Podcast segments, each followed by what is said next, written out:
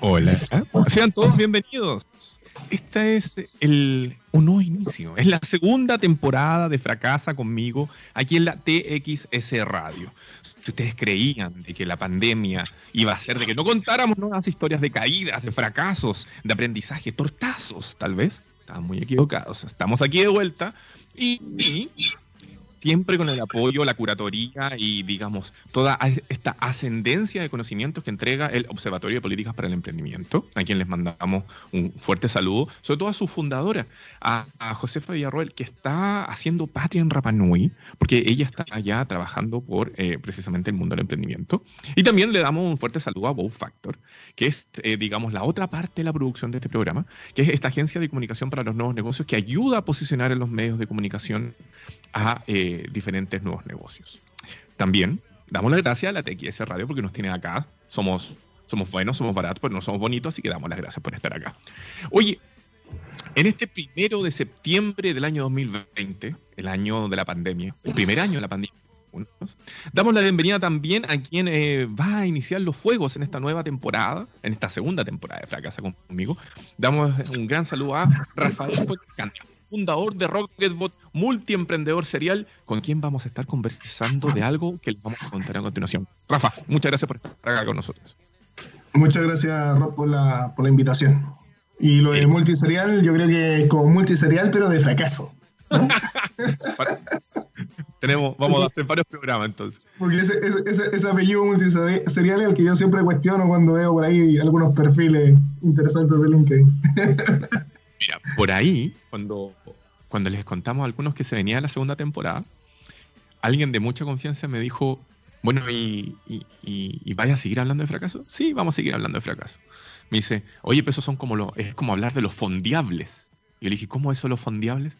No, los, que, los emprendedores que inventan uno y otro programa, desarrollo, para ganarse fondos, vivir de los fondos y después vuelven a postular a otro y así interminablemente sin que el negocio efectivamente haga ventas. Entonces, no, no es la idea hablar de solamente los fondiables.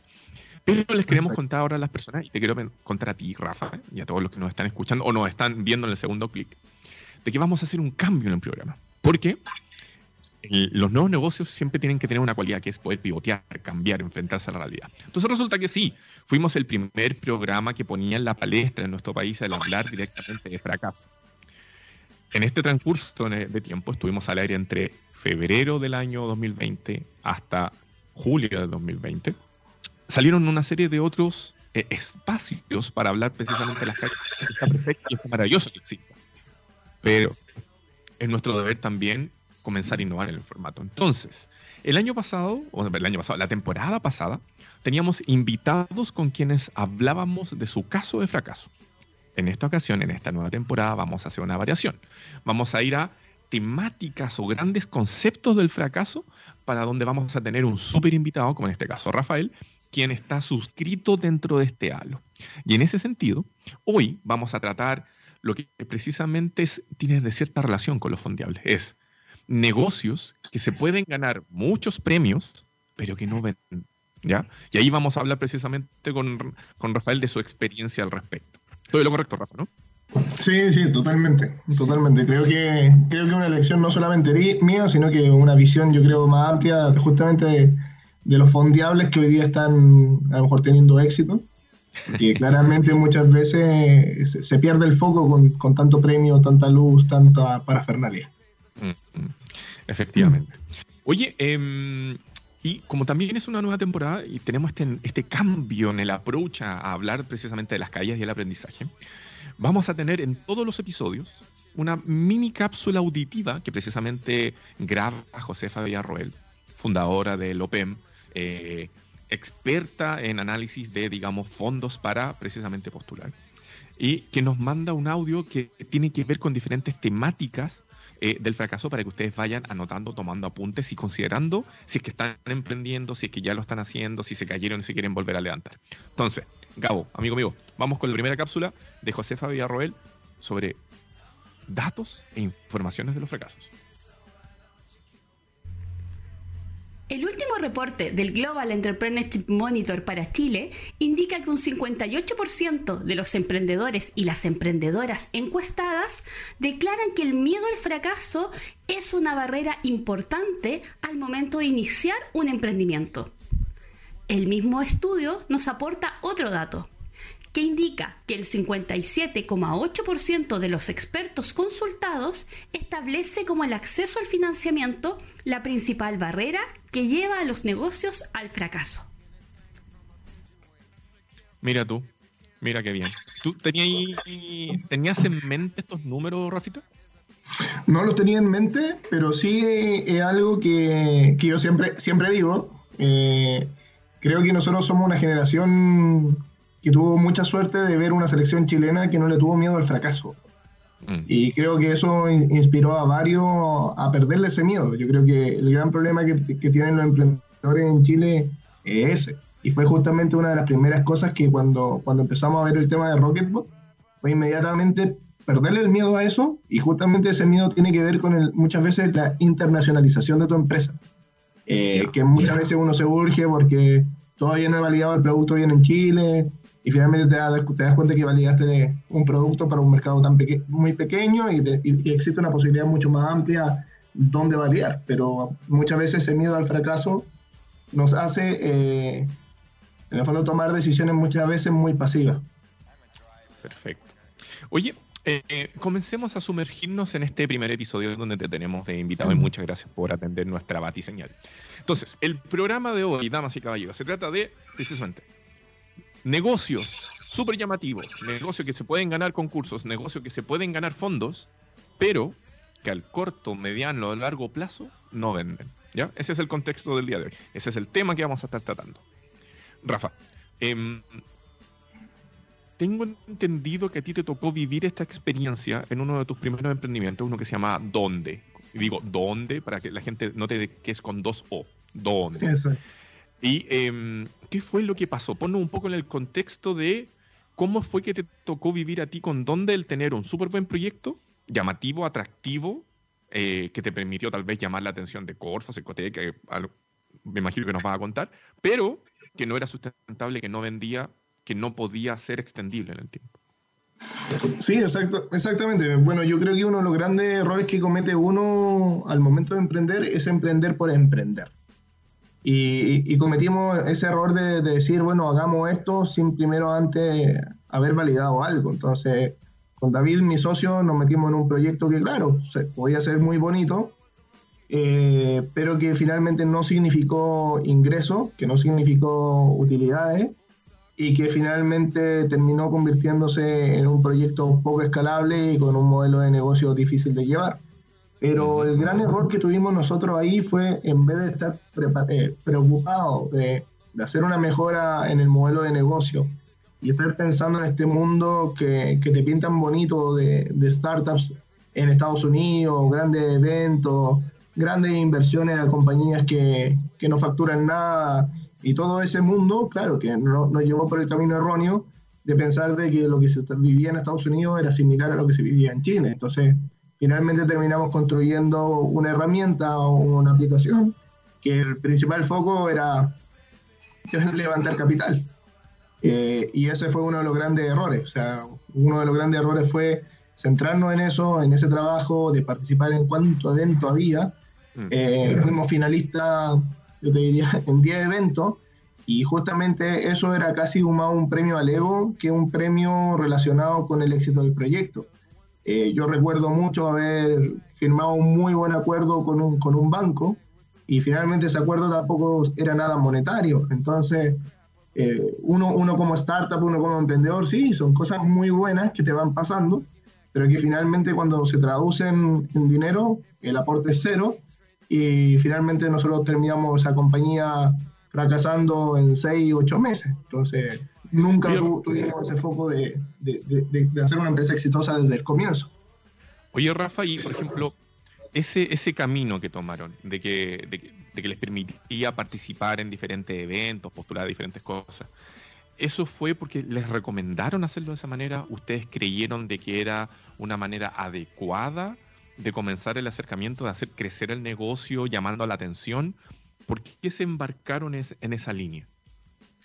nos embarcamos en eso porque de, alguna manera era la, era la moda en ese minuto. Yo no sé si hoy día sigue siendo la moda, pero la moda era eh, un poco imitar lo que estaban haciendo las startups fuera de Chile y, e imitar lo que estaban haciendo algunas exitosas acá. Pero tú tampoco, tampoco existía tanta información con respecto a si, por ejemplo, estaban facturando, cuándo estaban facturando, etc. Eh, entonces, finalmente, claro, nosotros pensamos que ese era el mejor camino y que el mejor camino era ir, levantar un fondo, quemarlo para ir por otro fondo. Eh, y, nunca, y nunca pensamos en cuanto al tema principalmente de facturación. Yo, creo que hoy día eh, poca gente sabe eh, lo que tú necesitas para conseguir una pre-serie A o una serie B o una serie A o una serie B. O sea, cuáles son los, los pasos lógicos que se necesitan. y eso es algo que hoy día claramente ya con, con la madurez y la experiencia uno ya lo sabe y, y, lo que tú haces finalmente es conducir tu negocio hacia ese objetivo, pero ya con algo eh, concreto y, con, y, no participando y no viviendo en el fondo de estos concursos públicos o privados que uno piensa que te van a llevar hacia allá, cuando no es así. Perfecto. Guárdame ahí la, el hilo de la conversación porque nos vamos a ir a nuestra primera pausa musical. Y como estamos de vuelta en esta segunda temporada, nada más y nada menos nos vamos a ir con ACDC, Back in Black. Volvemos. Qué bella canción, I'm a Loser Baby. Y estamos de vuelta en este segundo bloque de este primer episodio de la segunda temporada de Fracasa conmigo aquí en txsradio.com. Ojo, vamos todos los martes de 14 a 15 horas. Y si no, no nos pueden escuchar o ver en tiempo real, en vivo y en directo. Puedes repasar el podcast que está directamente desde la radio, en Spotify, en SoundCloud. Puedes revisar las redes sociales de Fracasa conmigo. Todas esas cosas siempre vamos a estar dispuestos a fracasar respondiéndole. No se preocupe. Estamos con eh, Rafael Fuentes Candia, fundador de Rocketbot, pero que antes de llegar a lo increíble que está haciendo esta plataforma de RPA nacional, eh, tuvo una serie de pasos por otros negocios, nuevos negocios, inventando, creando, y estamos particularmente aterrizando el tema del día de hoy, que es muy buenos negocios, muy buenos pitch, muy atractivos, ganadores tal vez de fondos, concursos, etcétera, pero que no logran hacer o perdurar en el tiempo porque no venden. ¿ya? Esa es la temática del día de hoy. Y estábamos conversando con Rafa acerca de dónde, que fue un, tal vez uno de sus primeros proyectos, y donde efectivamente comenzaron siguiendo un poco la línea de lo que se veía hacia afuera. Eh, startups muy atractivas que participan de mucho evento, que participan de mucha tracción masiva, pero que luego no, no logran dar el salto a la sustentabilidad. Rafa, estábamos conversando precisamente de eso, y tú me estabas diciendo de que hay un tema fundamental ahí de, em, desde la planificación, digamos. Entonces, ustedes ingresaron, hicieron esto, buscaron un fondo para quemarlo, avanzar a otro. ¿En qué momento se empezaron a dar cuenta que esa metodología, esa ruta de empresa que tenían trazada, no era la más idónea. Cuando ya, ya habíamos perdido todo el dinero. ¡No! ¿Pero cómo? A ver. Detallemos, volvamos el tiempo y máquina del tiempo. Tal vez tratemos de identificar la génesis de eso. No, o sea, la, génesis fue, fue un poco eso. O sea, le perdimos, perdimos el foco de lo que era el modelo de negocio y de lo que significaba generar las lucas.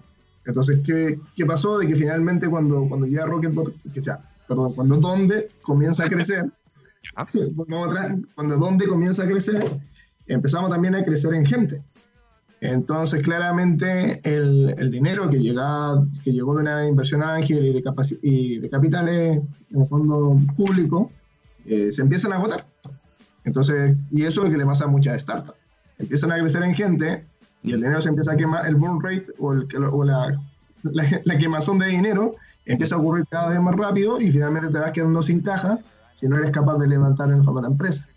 Y en ese, problema, y en ese caso el problema grave que teníamos nosotros es que nuestro modelo de negocio estaba mal diseñado. Entonces, sí, a pesar de tener clientes, ¿qué nos pasaba? Que los clientes eh, no nos pagaban porque era un servicio enfocado en la pyme. Entonces, cuando, cuando nos empezamos a dar cuenta de que la pyme no nos pagaba, tuvimos que contratar gente de cobranza. Por lo, por lo tanto, tuvimos que ampliar más la planta y eso significó que más, más dinero más rápido. Y finalmente fue todo, un tema de eso. O sea, creo que es súper súper importante eh, diseñar primero un muy buen modelo de negocio antes de eh, ponerse a quemar dinero y antes de ganarse cualquier otro cualquier tipo de fondo público o privado. Me quiero detener un poquito ahí. Tú dices hacer un buen modelo de negocio. Un buen modelo de negocio debe ser una de las terminologías que está más presente en eh, todo tipo de, de, postulación a diferentes fondos, debe estar en la boca de los principales asesores o mentores, de gente que ya la ha hecho. Ahora, en estricto rigor, ¿qué significa un buen modelo de negocio para aterrizarlo? Porque no tan solo nos pueden ver personas del ecosistema de los nuevos negocios, nos pueden ver alguien que a lo mejor no tiene idea y que le interesa a lo mejor eh, identificar cosas que le están pasando. Entonces, un buen modelo de negocio, ¿qué significa? ¿Significa entender bien lo que yo tengo, lo que ofrezco y cómo cobro? ¿O es más que eso? para, mí es una combinación de cosas. O sea, tiene, tu producto tiene que ser tan bueno para que un cliente en el fondo esté dispuesto a pagar por él y otro tema tiene que ser en el fondo el crecimiento de tu producto. O sea, cómo, cómo hago crecer mi producto con los recursos que tengo. Y, cómo, y cómo optimizo ese crecimiento. Y cómo en el fondo yo voy a aprovechar esos flujos para hacer crecer también mi negocio. Y justamente ahí esa, ese es el equilibrio que yo encuentro que se hace muy a veces se hace complejo al momento de ser un emprendedor con, con, con falta de experiencia, sin equivocarse, porque lo primero que uno cree cuando tiene, te llega un fondo es meter todo el dinero en eh, mejorar la tecnología o desarrollar la tecnología. Y todos se quieren ir por un producto muy bien hecho. En el caso nuestro, cuando nosotros partimos con Rocketbot, partimos nosotros construyendo robots en el fondo a mano. Y fuimos, y fuimos validando ese negocio. Luego de construir a mano, pasamos a, construir una, una, pequeña plataforma. Y empezamos a, hacer ese, ese equilibrio entre mi modelo de negocio, entre lo que yo vendía, lo que yo recibía, lo que cobraba y en base a eso proyectar un crecimiento de la compañía, que fue totalmente distinto a lo que hicimos en donde, que en donde fue, llegó dinero, vámonos, metámosle todo a tecnología, quememos el dinero, quememos dinero en marketing, publicidad y con eso y finalmente terminamos destruyendo el negocio sin permitir que a lo mejor esto creciera de una manera más lenta, pero más controlada. Y en el hecho también de tener considerado el participar de hartos eventos o de hartas llamados o como se le quiera llamar, eso hacía también de que tenían que dedicar muchas horas hombre a lo que precisamente no te hacía generar dinero. Exacto, exacto. Hoy día, hoy día participar en un concurso público o privado eh, fácilmente te puede tomar dos días o una semana completar los formularios. Entonces, entre dos días o una semana perdida, mientras tú puedes estar vendiendo realmente el costo de oportunidad es bastante alto. Y esas son cosas, por ejemplo, que nosotros dejamos de hacer con Rocketbot. O sea, con Rocketbot no postulamos a ningún concurso público, no postulamos a ningún concurso privado y recién hoy día ya no estamos dando la oportunidad de hacer eso porque hoy día ya tenemos los flujos que nos permiten sobrevivir de aquí a fácilmente un año y medio, dos años. Pero es un paso que recién estamos dando. Y esa es justamente una de las cosas que yo aprendí con esto, de que primero tengo que asegurar la casa, antes de embaucarme o meterme en, proyectos que me, van a quitar el tiempo y que no necesariamente me lo voy a ganar. Y si me lo gano también, lo voy a quemar en muy corto plazo. O sea, yo creo que muy pocos emprendedores también entienden lo que significa hoy día ganarse a lo mejor un curso de 25 millones o ganarte un curso de 50 millones y cómo se acaba de rápido esa plata. ¿Es necesario desmitificar el, ese concepto que, probablemente se ha visto mucho en la prensa durante los últimos años de que para yo emprender tenía que postular un fondo? ¿Hay otras formas? ¿Tú recomiendas hacerlo de otra manera?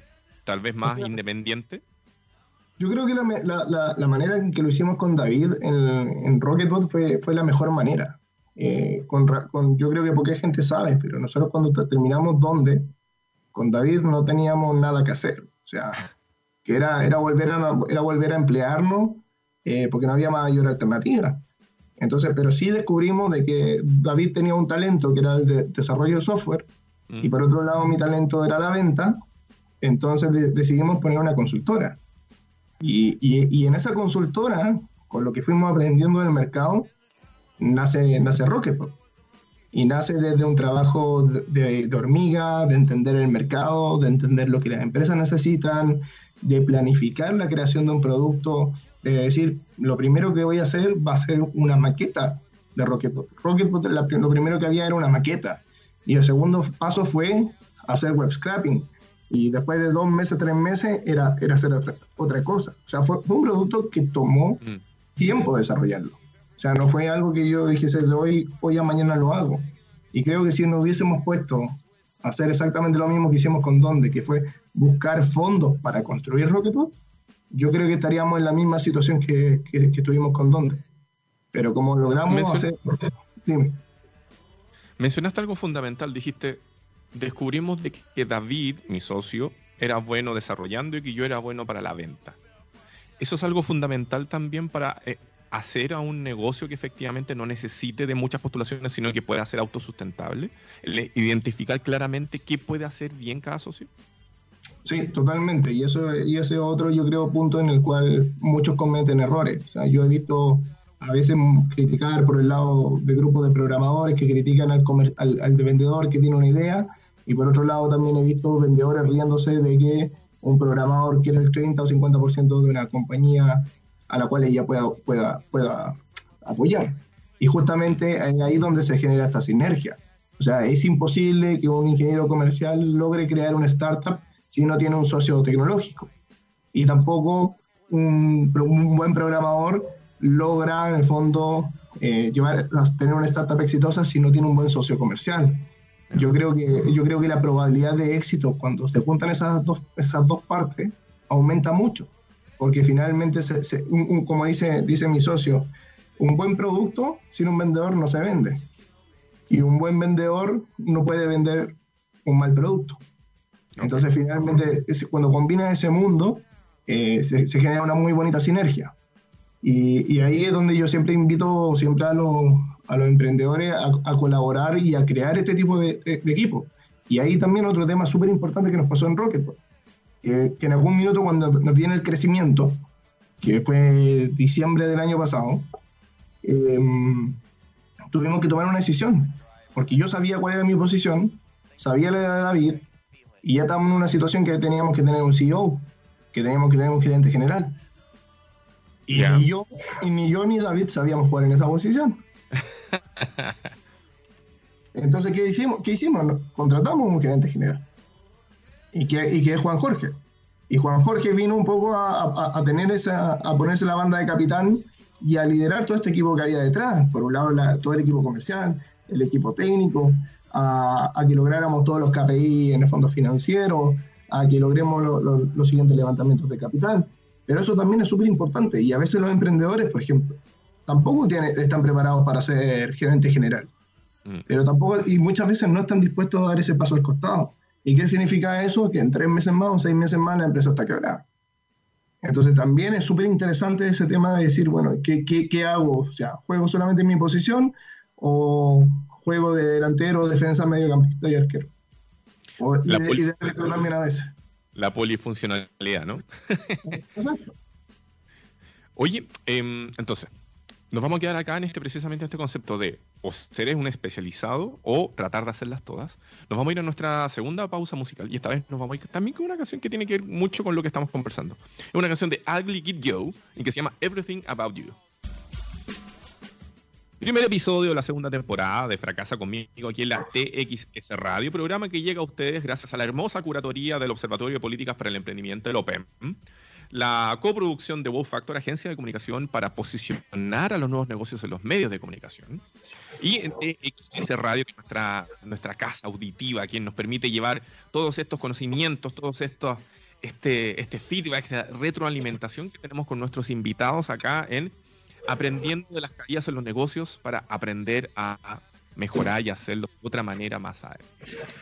Estamos viendo un tema súper importante que tiene que ver con emprendimientos atractivos, muy creativos que se pueden ganar muchos concursos, pero que no venden, no logran ser sustentables en el tiempo. Y ahí tenemos a Rafael Fuentes, cofundador de Rocketbot, empresa de RPA que automatiza procesos mediante la programación de bots o robots que eh, está presente en Chile, en varios otros países de Latinoamérica, particularmente en México. Tengo entendido que ya está saltando el charco y está a punto de desembarcar también, si todo sale bien, en la casa del tío Trump. ¿Con quién estamos hablando precisamente de sus primeros eh, enfrentamientos a esta situación que lo vivió con Donde, que era uno de sus primeros emprendimientos? Rafa.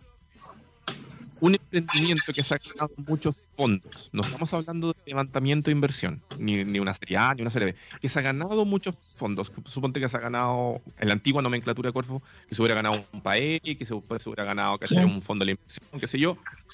Ese emprendimiento que reúne muchos y seguidilla de concursos adjudicados o de fondos asignados, ¿tiene toda la pinta de ser un mal negocio? No, yo, yo creo que no. O sea, hay, hay proyectos que, que, en el fondo son conocidos, que tú has visto que se han ganado varios proyectos y no necesariamente son un mal negocio.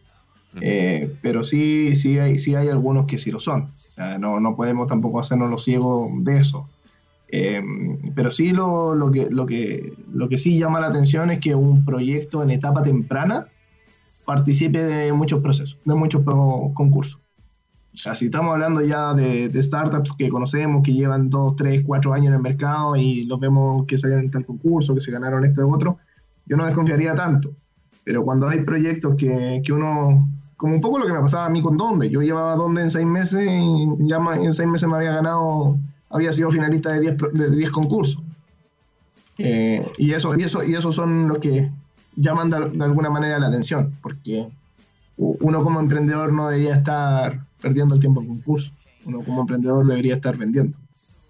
Perfecto. Y ahí, por ejemplo, cuando la diferencia de dónde versus Rocketbot, entendiendo obviamente todo el proceso entre medio de que la, planificación general del, de la startup fue completamente diferente, pero eh, a los concursos que postulaste con Rocketbot, ¿buscaban un objetivo o era lo mismo que habías hecho anteriormente con Donde, que era más bien una visibilidad y levantamiento de capital para ocuparlo en el trabajo?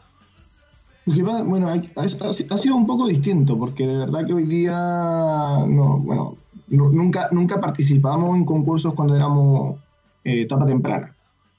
Y, y, los concursos que estamos trabajando últimamente son concursos que justamente nosotros vemos que nos generan valor eh, como compañía. Eh, por ejemplo, hoy día uno de los concursos que estamos, que estamos viendo, que es de los pocos que hemos participado, porque de verdad que si los cuento con las manos, con los dedos deberían ser dos o tres, pero uno es el más importante de todo, que, que es un concurso que tiene abierto McKinsey.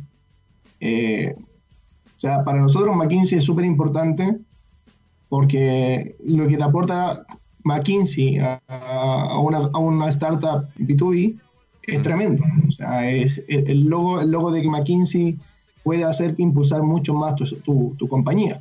Sobre todo en el caso nuestro, cuando nosotros trabajamos con grandes bancos o grandes compañías de seguro a nivel internacional.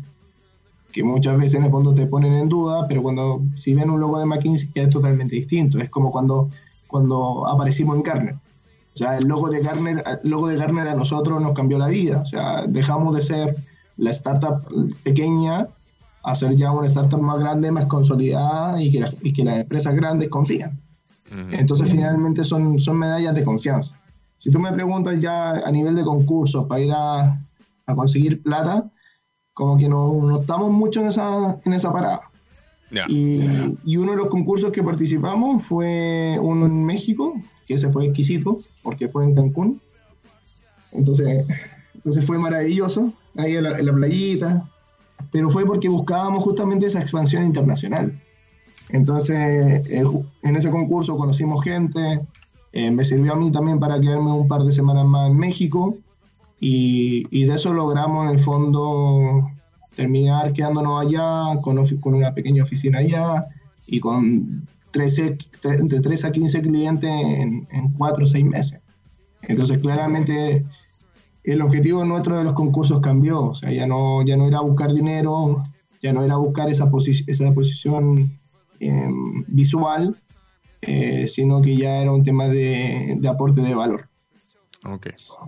Oye, em, ¿qué sugerencia le harías a los emprendedores cuando se ven enfrentados más o menos a lo que ya te tocó vivir, en el sentido de postular a fondos o proyectos o visibilidad y no lograr transformar el negocio en algo rentable? ¿Cómo, ¿Cómo a tu juicio deben pivotear? ¿Cómo a tu juicio deben enfrentar eso? Mira, yo de verdad hay un consejo que no hemos conversado con algunos, con algunos emprendedores, que, que lo, ideal cuando uno está emprendiendo y uno está vendiendo una solución es partir de menos a más. eh, yo siempre, siempre he pensado de que los proyectos uno los tiene que dividir en tres fases. Eh, la para mí la primera fase es el, el que debe tener.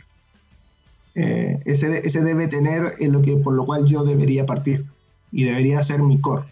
Y yo, debería, y yo debería en el fondo armar mi negocio como si estuviésemos hablando del planeta Tierra. O sea, por, por cascarita. Entonces mi núcleo, mi núcleo en el fondo es, es ese, ese debe.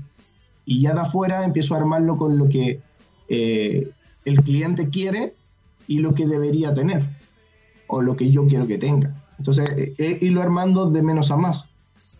Y con ese, con ese menos es con el cual nosotros deberíamos poder conseguir los, los primeros ingresos. Y así, y justamente es así como Rocketbot ha ido creciendo. Rocketbot tiene, tiene cerca de cuatro productos distintos. Y los cuatro productos distintos son justamente en base a, esto, a esto que te decía yo, lo que me gustaría que tuviese y lo que el cliente quiere. Pero, mi- pero el núcleo es el que yo vendo Ok. y es el, y es el que le genera valor al cliente. Entonces, finalmente, con, ese mismo, con esas mismas ventas, hemos ido financiando el crecimiento de la herramienta y el crecimiento de nuevas soluciones. Y no, y no ir de una sola vez a construir algo muy grande. El tema, por ejemplo, de todos estos expertos o mentores o, o, personas que en el fondo te pueden decir tal vez qué hacer, eh, ¿cómo los tienes conceptuado? ¿Entran dentro de esta figura, digamos, al momento de poder cambiar o hacer golpes de timón? Eh, sí, sí, o sea, es súper importante también eso. O sea, hay, hay que sa- saber, saber elegir los, los mentores. Hay muchos mentores dando vueltas que, que son como los profesores de, de universidad, que te hacen emprendimiento y nunca han emprendido. Eh, Ya. y, existe, y existen otros mentores que a lo mejor han- sí han emprendido, pero no han, no han emprendido en tu industria o en el tipo de cliente que tú quieres abarcar. Por lo tanto, también son, son errores que uno comete. Y, y uno de, yo creo también, de, la- de las mejores decisiones fue que tomamos en algún minuto, fue tomar la decisión de que, de que Ramón Heredia se, metiera en el proyecto, eh, tanto como mentor y como inversionista ángel. Porque de alguna manera Ramón eh, nos dio a conocer en su minuto cuando con David estábamos con esta idea de partir probando Rocketbot en su empresa. Ya. Entonces Ro- Rocketbot empieza a nacer ahí, empezamos a ver cómo se comportaba, cómo crecía, y luego, y luego justamente Ramón nos empezó a presentar clientes de él. Y esos clientes también los empezamos a conquistar y les gustó y seguimos avanzando. Eh, pero finalmente encontramos un mentor que justamente estaba metido en la misma industria que nosotros, que era la industria de procesos.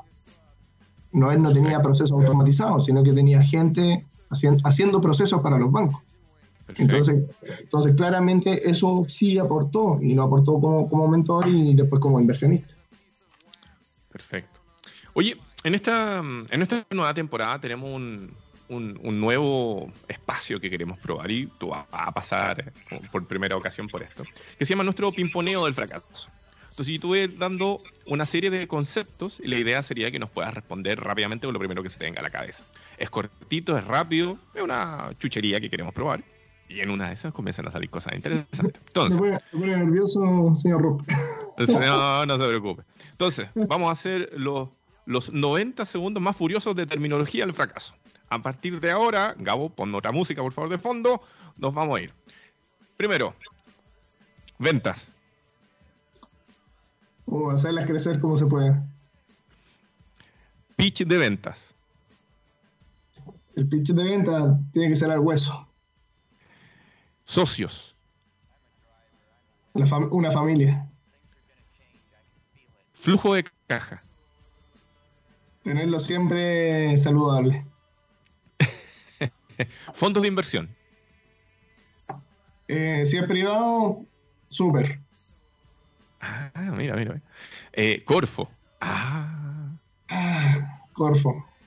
No, yo creo que es una gran iniciativa, pero de verdad que yo siento de que le falta apoyar aquellos proyectos que ya tienen un mercado validado y sobre todo internacional. medios de comunicación. Eh, un gran aliado. Redes sociales. Son súper importantes. Bueno, para los que, sí, para los que llegan aquí por LinkedIn, bueno, yo creo que muchos me consideran un virus. Oye, eh, vender humo. Oh, hay mucho por ahí, hay mucho vendedor. Marketing digital. Marketing digital. Eh, creo que uno, creo que el fundador es el primer marketing digital que tiene que existir. Creo que, creo que hay un, un tema de branding personal que muy poco explotan. Eh, y creo que el hacerse cargo de las redes sociales aporta mucho en el éxito de un negocio. Y la última, fracasar. Fracasar, uff, eh, es doloroso. Eh, caerse duele, pero hay que saber levantarse y mirar a futuro persiguiendo los sueños. Perfecto. Nos vamos a la última pausa musical y al regreso vamos a conversar rapidito con Rafa para saber en qué está precisamente hoy la actualidad con Rocketbot y vamos a comenzar a cerrar este primer e-, episodio de la segunda temporada de Fracaso conmigo. Nos vamos con, eh, eh, con mi ayuda de memoria. Nos vamos primero con The Offspring, All I Want. Volvemos. Oye, qué más prendido que estoy listo para un moch. Listo para un moch en un Cyber Day. ¿Cacha usted? A todo esto, estaba viendo los últimos memes de Cyber Day que están notables. Cyber Day en Chile, lápiz Vic, antes 890 pesos, ahora 350 pesos. Precio del despacho a domicilio, 5.990. ¡Tarán! Oye, estamos conversando con Rafael Fuentes Candia, cofundador de Rocketball en este primer episodio de la segunda temporada de Fracasa conmigo aquí en la exsradio.com. El tema de la jornada ha sido eh, emprendimientos atractivos que se logran, logran tener mucha visibilidad, tal vez ganar algunos fondos, pero que no logran llegar a la sustentabilidad de las que les pueden proporcionar las ventas de sus propios servicios. Rafa, eh, creo que conversamos harto de lo que significó para ti este aprendizaje a través de, la caída con Donde, pero también nos interesa que quienes nos están escuchando sepan en qué estás ahora. ¿En qué está Rocketbot? Allá, yo te diría, dos años de su fundación.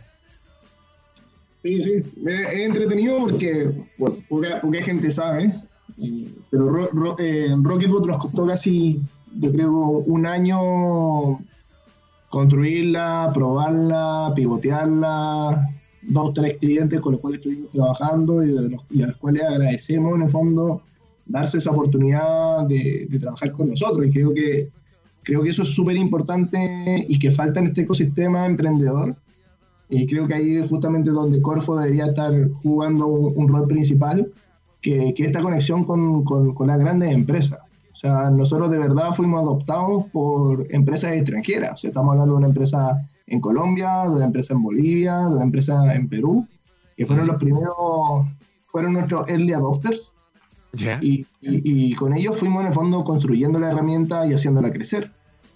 Y, y, bueno, y ahí tuvimos casi un año con ellos. Y después de un año de trabajo ya vimos cuál era el camino, dónde, hacia dónde teníamos que pivotear y eso lo logramos en septiembre, no, fue en julio del año pasado, julio del 2019. Y, y, el crecimiento en el fondo es a contar de julio. Entonces, de julio de 2019 hasta, hasta el día de hoy, crecimos a un ritmo gigantesco.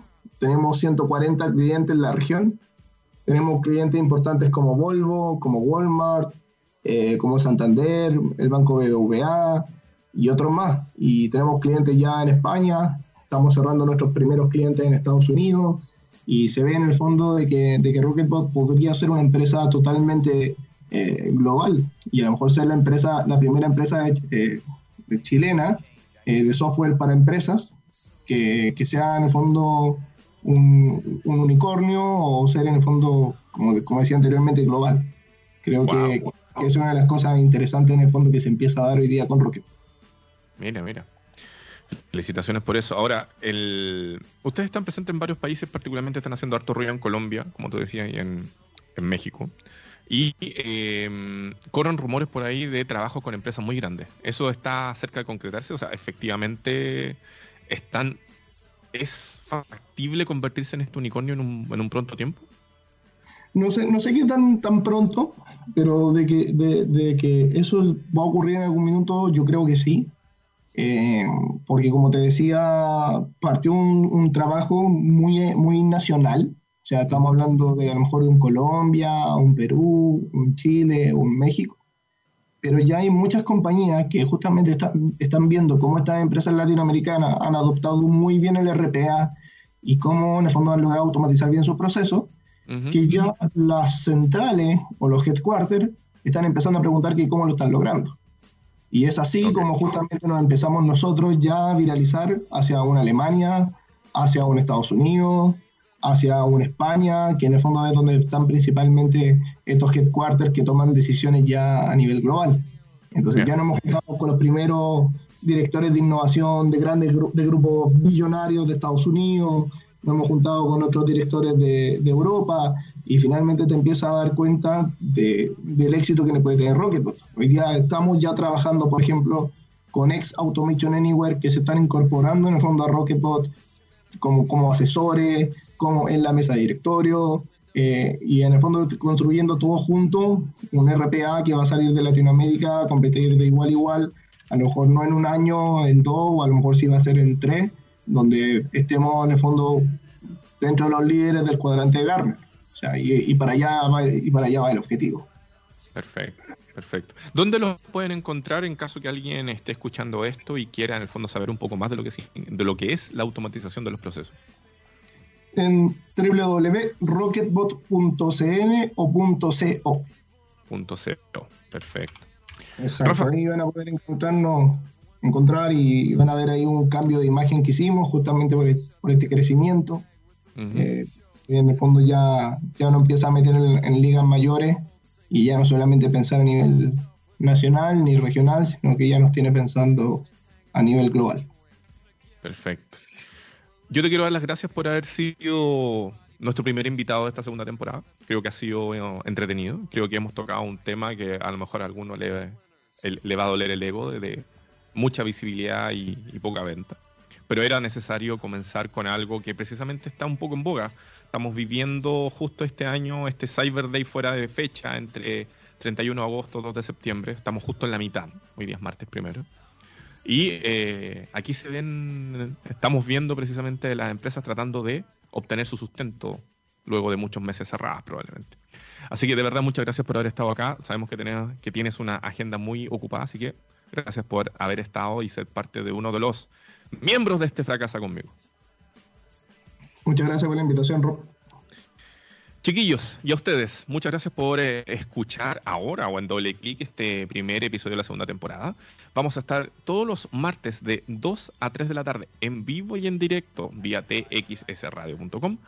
También nos pueden revisar en las redes sociales, ya sea en las redes sociales de la TXS, ya donde está su canal de Spotify, su canal de SoundCloud. Pueden ver las redes sociales propias de Fracasa conmigo, ya sean Facebook, Instagram, donde siempre vamos a estar contando quién es el próximo caudillo que se va a sentar al otro lado de esta palestra. Así que desde ya, muchas gracias por la sintonía. Nos vemos en el siguiente episodio y esto fue Fracasa conmigo. Nos vemos.